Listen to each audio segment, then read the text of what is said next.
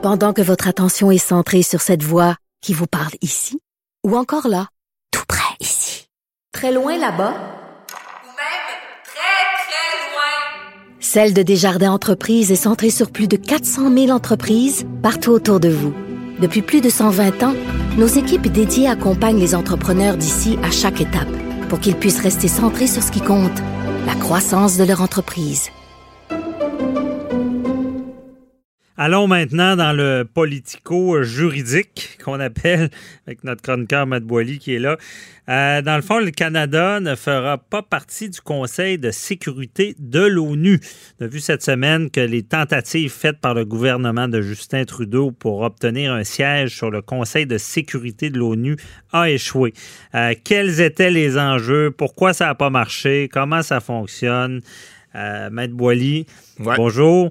Ouais, c'est ça. Expliquez-nous ça. Ben, écoutez, c'est compliqué, puis ça ne l'est pas. Là. Euh, Écoutez, il y a du juridique là-dedans, il y a du politique, il y a du stratégique, euh, il y a de l'économique, il y a un peu de tout. là. C'est important. Le, le Conseil de sécurité, ben, écoutez, c'est l'ONU, et euh, c'est d'abord, c'est pas un siège permanent, on, on s'entend. Ce sont des sièges qui sont euh, amovibles, on- donc on, qu'on- on peut retourner là, tous les deux ans. Il, il- il y a des sièges qui se trouvent et qui se ferment, et ça dépend des sections du monde. Il y avait du bon pour la, candidature du Canada, mais lorsqu'on regarde tout ça froidement, euh, il y avait toute une côte à remonter. Là, parce que faut comprendre que c'est des stratégies. hein. Vous avez vu le, vote cette semaine, là, on a, on a décrié en disant que le Canada avait été euh, bon ridiculisé, etc. Il y a quand même eu 108 votes, là. Il y a 189 ou 190 pays membres là, à l'ONU.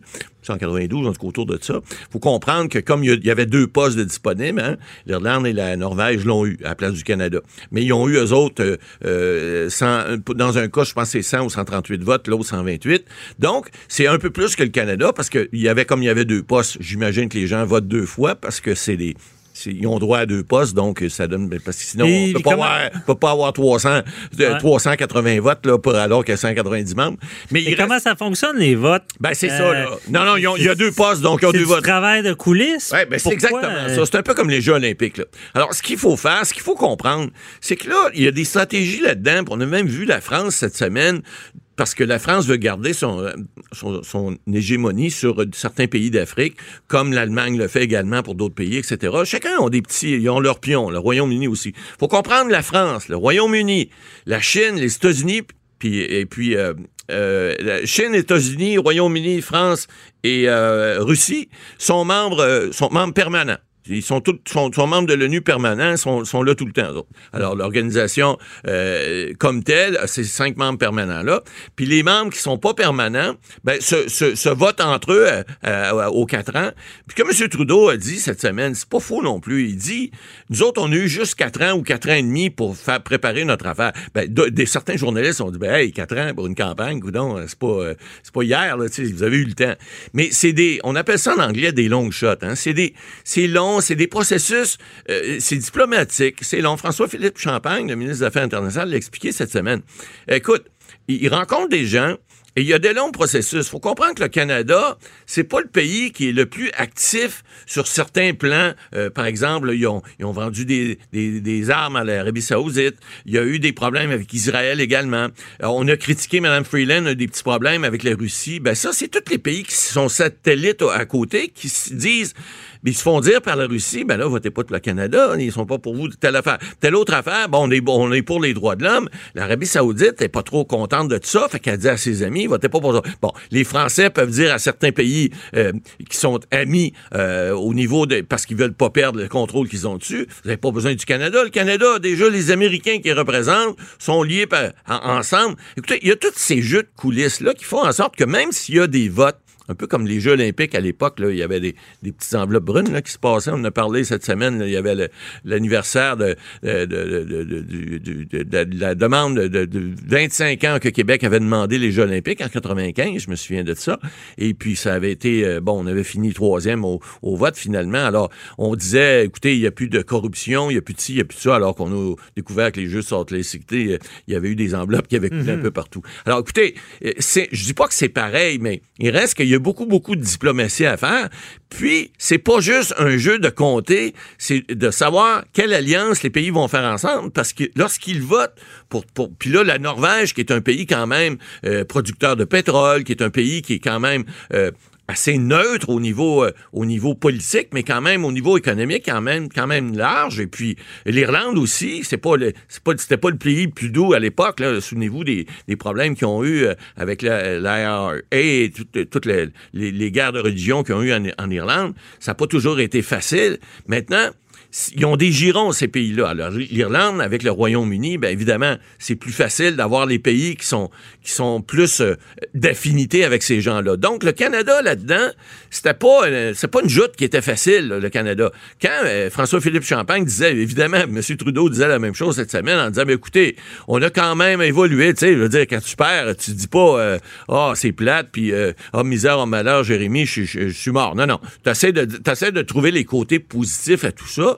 Mais c'est pas évident parce que les, les, tentations qu'on est allé chercher dans d'autres pays pour se faire du capital avec ça, puis essayer de, d'avoir euh, un peu plus de, force au niveau international, c'est important. C'est l'ONU, euh, ça prend des décisions. Puis le Conseil de sécurité, lui, lorsqu'il prend des décisions, dans votre coup de M. Bernier, vous avez bien fait ça. Désolé. Euh, quand il prend des, quand il prend des, des, décisions, le Conseil de sécurité, ben, il y a des décisions importantes qui peuvent se prendre. En droit, vous savez, les guerres, des fois, ou, certains traités, ben, ça se fait au Conseil de sécurité, c'est là que ça se décide. Parce que maintenant, si un pays, par exemple, qui peut être envahi, on l'a vu dans le passé, dans certains cas, ben c'est le Conseil de sécurité qui décide s'il intervient ou pas. Souvenez-vous, dans le temps de la guerre en Irak, ben, le Conseil de sécurité avait décidé des choses et puis euh, euh, finalement de ne pas y aller. Les États-Unis avaient décidé d'y aller. Le Canada avait décidé, c'était Jean Chrétien qui était premier ministre à ce moment-là, de ne pas y aller. Mm-hmm. Mais ce sont des décisions importantes. C'est important d'avoir de l'influence.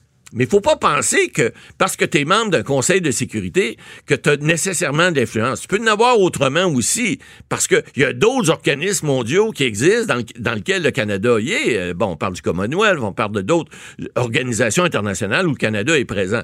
Maintenant, c'est sûr que si tu es présent dans plus d'endroits, dans des endroits de prestige, comme le Conseil de sécurité de l'ONU, ben ça aide beaucoup à la crédibilité d'un pays. Puis évidemment, tout ça, ça a des aspects économiques parce qu'en quelque part, si au niveau, on parle d'armement, on parle de, d'économie de, entre guillemets de guerre, ça fait vivre, ça fait vivre des, des vous savez, les Américains, c'est pas pour rien que souvent ils cherchent à, aller créer des litiges dans des endroits parce qu'il y a une économie souterraine de ça, une économie de guerre. Et là, on a beau dire, on fera pas de contrat avec d'autres pays, on ne prendra pas d'armement, ça se fait pareil. C'est la réalité, ça. Alors, donc, ces choses-là, faut que les gens aient en, tête que c'est pas juste de dire on est parce que vous savez, nous autres, les avocats, on va être, on va être sur un conseil de sécurité, donc on va être entre guillemets les juges de ce qui se passe sur la planète, puis on va essayer de décider pour ce qui va arriver dans d'autres pays, etc. Mais ça, ces choses-là, c'est pas juste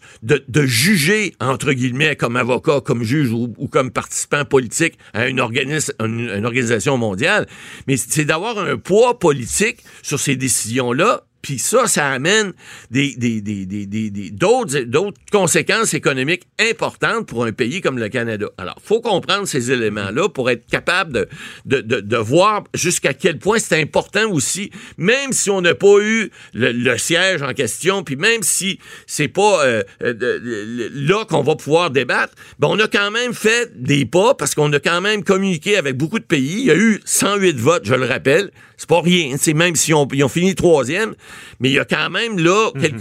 il y a quelque chose qui fait en sorte que on se ramasse pas devant rien. Mais ils ont pas eu ce qu'ils voulaient. Ça, c'est clair. OK. Mais euh, c'est quoi l'impact sur euh, le premier ministre, sur Justin ben, Trudeau? écoutez, euh, il y a un impact politique. Est-ce que ça peut nuire à sa réélection? Au, niveau international, il y a certain une chose.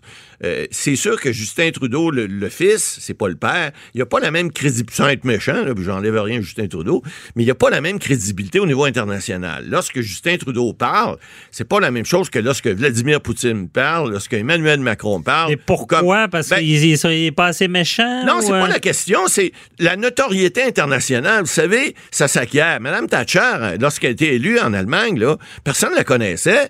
Puis euh, la- l'ancienne première ministre britannique aussi, personne ne la connaissait. Puis elle est devenue la femme de fer. Madame Thatcher, en Europe, c'est- c'est c'est- c'est rendu la, la, la, la- la- la plus respectée des, des, des politiciens européens. Mais comment mais- qu'on serait- ben, ils se font, c'est avec le temps qu'ils font ça, et c'est avec leur activité internationale. Or, Mais le Canada, pas. faut comprendre, le Canada, depuis des, les années Harper, le Canada avait décidé de se retirer de ces milieux-là parce qu'ils disaient, on va s'occuper d'abord de nous autres, ce qui n'était pas bête non plus, mais on s'est retiré. Et là, lorsque les libéraux sont venus, il y a quatre ans et demi, ils ont dit, on va essayer de reprendre l'image canadienne. Mais tu peux pas reprendre une image comme ça lorsque pendant 10 ou 12 ans, tu as laissé ça aller. Alors, Ouais. il est là le problème. Évidemment, ça fait mal à M. Trudeau au niveau inter- international. Au niveau national, oui, il peut y avoir une risée certaines choses, mais on voit les sondages. là. Écoutez, avec la COVID, avec ce que le gouvernement du Canada a fait, euh, je suis pas sûr, moi, que si le gouvernement allait en élection demain matin, qu'il reviendrait pas majoritaire. Parce que là, il y, a un- il y a un sentiment de sympathie. Les gens qui reçoivent, on a parlé de la CPU, euh, de la PCU à l'émission, là,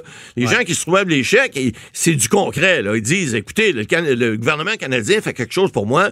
Le gouvernement du Québec, même si M. Legault s'est fait critiquer un peu, euh, je sais qu'il est dans un sondage, il est encore au-dessus de 80 euh, de, de, de, de, de gens qui l'appuient puis qui trouvent qu'il fait bien le travail. Alors, en niveau de crise, lorsque les gouvernements viennent sur le terrain, on avait critiqué M. Trudeau un peu au début, on se souvient, là, il y avait eu des mauvaises sorties. Bon, là, évidemment, ça l'a changé un peu. Là, la Chambre des communes ne siège plus. C'est certain que c'est pas une image parfaite qu'il aimerait avoir. Ça l'a terni probablement un peu son image, pas mal plus au niveau international. Au niveau national, ben, on a passé un petit peu pour des ticounes. Cette semaine, là, faut le, faut le dire, parce que ne, se présenter à un siège aussi prestigieux puis pas être élu, alors que c'est des pays qui, ont, qui le font quand même, l'Irlande et la Norvège ont fait la demande depuis nombre d'années, préparaient ça depuis euh, peut-être 7, 8, 9 ans.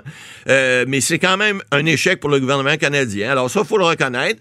Puis penser que, euh, écoutez, je sais que pour les Jeux olympiques, les gens se reprennent souvent, là, quoique maintenant, il n'y a plus beaucoup qui en veulent, ça coûte trop cher.